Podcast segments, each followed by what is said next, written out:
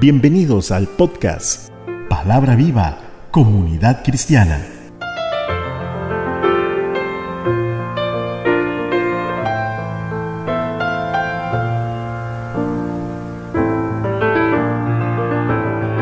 Qué hermoso es estar nuevamente con usted y tener la oportunidad de compartir este mensaje de la palabra.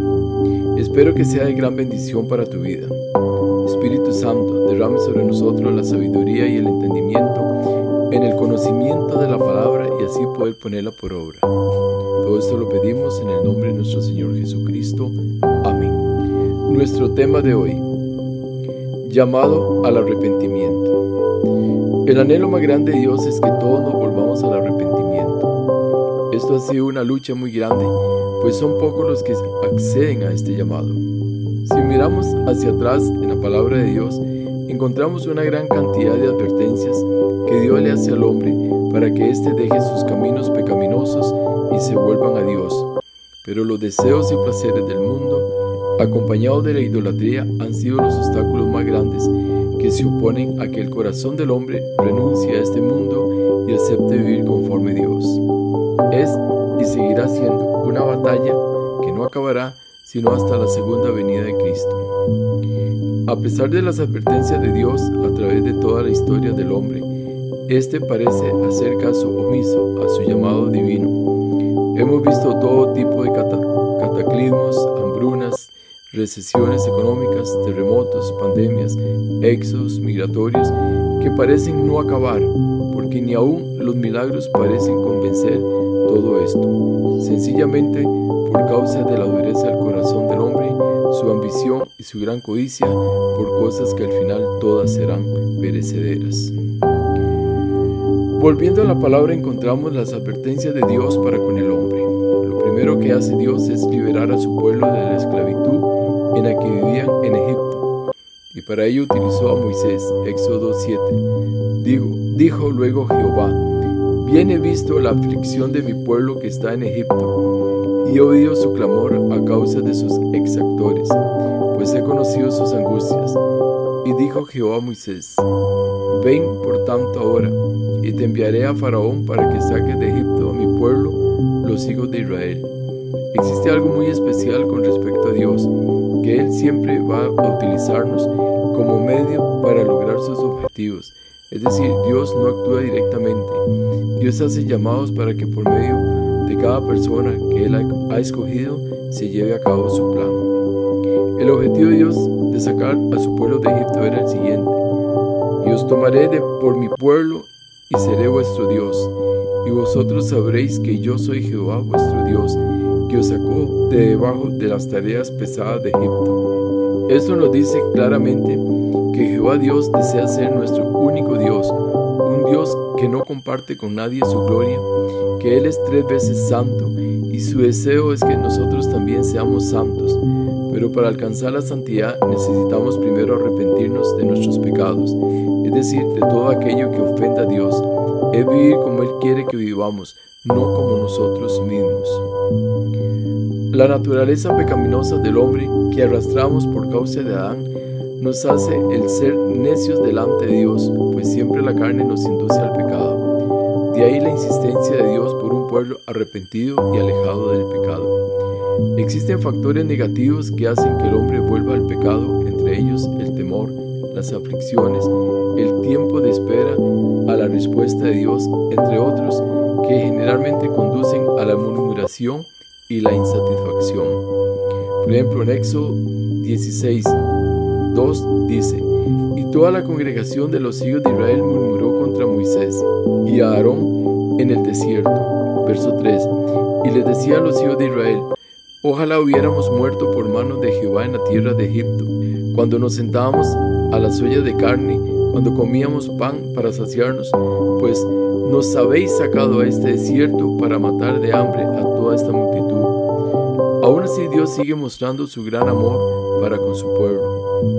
El verso 4. Y Jehová dijo a Moisés, He aquí yo os haré llover pan del cielo, y el pueblo saldrá y recogerá diariamente la porción de un día, para que yo lo pruebe si anda en mi ley o no. Esto nos enseña claramente la gran misericordia de Dios y el deseo de ordenar nuestras vidas delante de Él. Al pueblo de Dios le cuesta mucho vivir conforme Dios, pues siempre está manifestando insatisfacción y un deseo de volver a su vida antigua. Situaciones que hacen que aún los líderes se desesperen. Verso 3. Así que el pueblo tuvo allí sed y, murmuró contra Moisés y dijo, ¿por qué nos hiciste subir de Egipto para matarnos de sed a nosotros, a nuestros hijos, a nuestros ganados? Verso 4. Entonces clamó Moisés a Jehová diciendo, ¿qué haré con este pueblo? De aquí a un poco me apedrearán la falta de liderazgo ha hecho que muchas personas se aprovechen de las consecuencias que esto trae, dando lugar a una anarquía espiritual donde todos quieren imponer sus voluntades. Éxodo 32.1 nos dice, viendo el pueblo que Moisés tardaba en descender del monte, se acercaron entonces a Aarón y le dijeron, levántate, haznos dioses que vayan delante de nosotros, porque a este Moisés el varón que nos sacó de la tierra de Egipto, no sabemos qué le haya acontecido. Y Jehová Dios dijo a Moisés, pero antes recordemos el siguiente versículo donde Dios respalda a sus siervos, Amós 3:7, porque no hará nada Jehová el Señor sin que revele su secreto a sus siervos los profetas. Y dijo Jehová, Éxodo 32:8, pronto se han apartado del camino que yo les mandé, se han hecho un becerro de fundición y lo han adorado, y le han ofrecido sacrificios, y han dicho, Israel, estos son tus dioses, que te sacaron de la tierra de Egipto. Verso 9, dijo más Jehová a Moisés, yo he visto a este pueblo, que por cierto es pueblo de dura cerviz, que es lo mismo que decir de duro corazón y de muy mala memoria, ya que pronto todo lo bueno problema enorme en la vida del creyente es que de pronto cae en un pecado, sin medir las consecuencias que éste puede traer a su vida y a quienes le rodean. Debemos pensar sabiamente antes de tomar decisiones equivocadas para no tener que lamentarnos después. Tenemos el ejemplo en Números 14.1. María y Aarón hablaron contra Moisés a causa de la mujer cusita que había tomado porque él había tomado mujer cusita.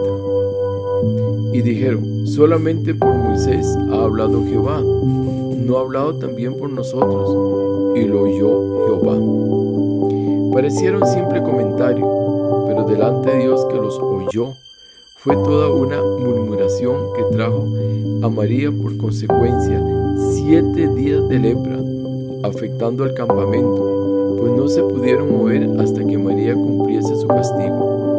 Esto enseña claramente que Dios conoce nuestros pensamientos, nuestras intenciones, sabe cuándo pecamos y por qué lo hacemos. Su misericordia es grande, pero no será para siempre. A Dios no, le, no se le va nada, y mucho menos tratar de que le burlemos, porque en Hebreos 10:31 claramente nos dice, horrenda cosa es caer en manos del Dios vivo. El no obedecer a Dios, aun siendo líderes, no estamos excluidos del castigo de Dios. Números 20:11. Entonces alzó Moisés su mano y golpeó la peña con su vara dos veces, y salieron muchas aguas, y bebió la congregación y sus bestias. Moisés actúa dejándose llevar por la ira, ya que el pueblo le había provocado. No podemos actuar de esta manera. Ningún acto de conducta en nuestras vidas justifica el pecado. La desobediencia de Moisés ante Dios de no haber hablarle a la peña, sino el golpearla, le trajo una serie, una seria consecuencia el no poder entrar a la tierra prometida. Números 20:12. Y, y dice, aparte, muchos de los profetas de Dios que llamaron al arrepentimiento tuvieron como paga la muerte. Mateo 32, 37. Jesús, cuando llegó a Jerusalén, ya al tiempo de su crucifixión, dijo, Jerusalén, Jerusalén, que matas a los profetas y apedreas a los que te son enviados. ¿Cuántas veces quise juntar a tus hijos como la gallina junta sus polluelos debajo de las alas, y no quisiste. Y Jesús no solo dijo esto por la muerte de los profetas, sino también él sabía que iba por el mismo camino. A diferencia de los demás profetas, su muerte no sería en vano, ya que era necesario que Cristo padeciese y muriese en la cruz para poder redimir a la humanidad de pecado y que resucitaría al tercer día conforme a lo establecido. Pero una de las virtudes más sobresalientes de los verdaderos profetas siempre hablaron con la verdad, sabiendo y conociendo el riesgo que esto traía. Fueron varones de Dios dispuestos a dar su vida sin importar lo que pudiese suceder y además decididos a mantenerse en el orden de Dios y algo muy hermoso es que siempre estaban atentos a la voz de Dios y a proclamarla conforme a la voluntad divina donde Dios los mandase. Este es el caso del profeta Isaías, quien de una manera ejemplar y valiente responde al llamado y a lo que Dios demandaba de él. Isaías 6:8. Después oí la voz del Señor que decía, ¿a quién enviaré? ¿Y a quién y quién irá por nosotros? Entonces respondí yo, dijo Elías, heme aquí, envíame a mí. Y dijo, anda y di a este pueblo, oíd bien y no entendáis. Ved, por cierto, mas no comprendáis. Engruece el corazón de este pueblo y agrava sus oídos y ciega sus ojos, para que no vean con sus ojos, ni oigan con sus oídos, ni su corazón entienda, ni se convierta y haya para él sanidad.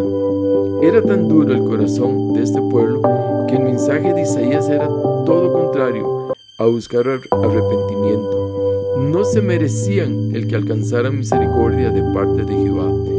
Por ello, si Dios ha llamado al arrepentimiento, no es para volver atrás como fue la costumbre del pueblo de Israel, pues eso solo va a provocar que la ira de Dios sea aún más terrible. Por eso dice Isaías 13:6, Aullad, porque cerca está el día de Jehová y vendrá como asolamiento del Todopoderoso. Toda mano se debilitará y desfallecerá todo corazón de hombre, y se llenarán de terror, angustias y dolores, se apoderarán de ellos, tendrán dolores como mujer de parto, se asombrará cada cual al mirar a su compañero, sus rostros, rostros de llamas. Y aquí el día de Jehová viene terrible y de indignación y ardor de ira para convertir la tierra en soledad y raer de ella a sus pecadores. Si Dios llama al arrepentimiento, debemos de pedir a Dios que nos abre el entendimiento y aparte de nosotros la ceguera espiritual, para no ser como aquel pueblo al cual el profeta Jeremías llamó al arrepentimiento también. Jeremías 26:7 y los sacerdotes, los profetas y todo el pueblo oyeron a Jeremías hablar estas palabras en la casa de Jehová. Cuando terminó de hablar Jeremías todo lo que Jehová le había mandado que hablase a todo el pueblo, los sacerdotes y los profetas y todo el pueblo le echaron mano diciendo, de cierto morirás. La respuesta del pueblo, un deseo enorme de que Jeremías fuese muerto. Y añade, Jeremías 26.9, ¿por qué has profetizado en nombre diciendo, esta casa será como Silo y esta ciudad será asolada hasta no quedar morador. Y todo el pueblo se juntó contra Jeremías en la casa de Jehová. No soportaron aquellas palabras, ya que esto significaba perderlo todo, porque preferían lo efímero del materialismo de este mundo que la gloria de Dios sobre sus vidas. Y no es la riqueza lo que Dios castiga, sino su actitud delante de Él en cuanto a arrepentimiento se refiere. No debemos de tomar actitudes tan negativas delante de Dios, porque Dios es fiel y Dios es verdadero. En la predicación de Juan el Bautista, último de los profetas, encontramos algunas características muy propias de él, pues era un profeta de gran carácter, firme en sus, convicciones, tenía bien claro la misión que Dios le encomendaba.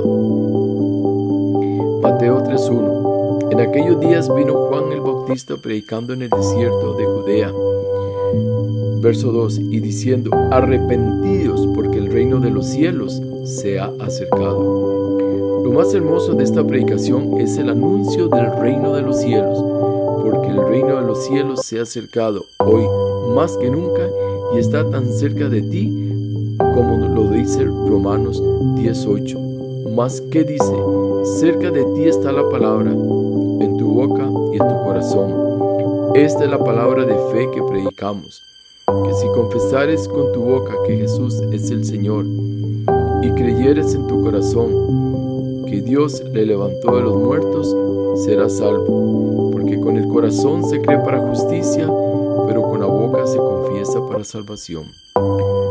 Cuando Juan el Bautista predicaba, llegaba mucha gente de Jerusalén, Judea y de la provincia alrededor del Jordán, los cuales confesando sus pecados se arrepentían y eran bautizados en inmersión total. El verso Mateo 3:7 nos enseña cosas muy interesantes, pues con este profeta se rompe el silencio que se había dado por mucho tiempo por parte de Dios para con su pueblo y dice el versículo, al ver él de los fariseos, en este caso Juan, al ver que muchos de los fariseos y de los saduceos venían a su bautismo, les decía, generación de víboras, ¿quién os enseñó a huir de la ira venidera? ¿Por qué utiliza Juan esta expresión tan fuerte? Porque los saduceos, fariseos, no eran fieles seguidores de Dios. Pero esto nos enseña que Dios no hace acepción de personas, pues su deseo es que todos vengamos al arrepentimiento y lo que hace es que les pide que sus frutos de arrepentimiento sean frutos de verdad, que demuestren que verdaderamente se han arrepentido y les advierte que el hacha está puesta a la raíz de los árboles lo que indica que todo aquel que no dé buenos frutos será cortado y termina diciendo, Mateo 3:11, yo a la verdad os bautizo con agua para arrepentimiento, pero el que viene tras mí, cuyo calzado yo no soy digno de llevar, es más poderoso que yo. Él os bautizará en Espíritu Santo y fuego. Su aventador está en su mano y limpiará su era y recogerá su trigo en el granero y quemará la paja en fuego que nunca se apagará. Y este mismo Jesús fue el que le dijo a aquella mujer adúltera, Juan 8:10. Enderezándose Jesús y no viendo a nadie sino a la mujer, le dijo, mujer, ¿dónde están los que te acusaban? Ninguno te condenó. Ella dijo, ninguno, Señor. Entonces Jesús le dijo, ni yo te condeno, vete y no peques más. Todo aquel que se arrepiente, Jesús le perdona, pero hágalo de corazón Efesios 2.13.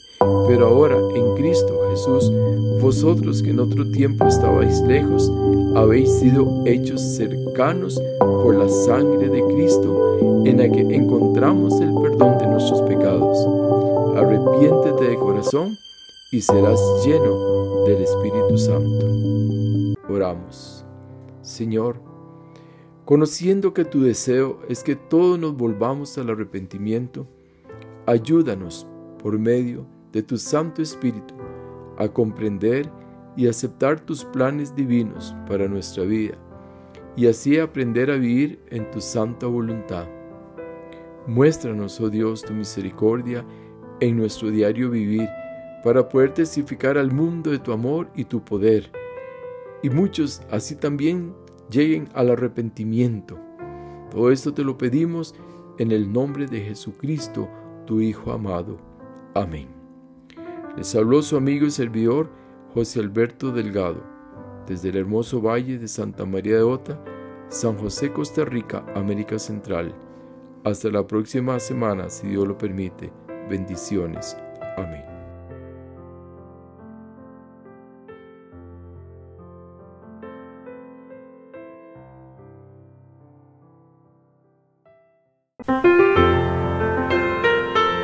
Muchas gracias por escuchar.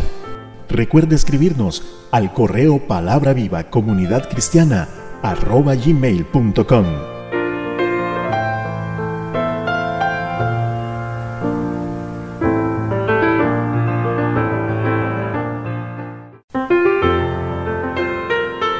Palabra viva comunidad cristiana. Todos los derechos reservados.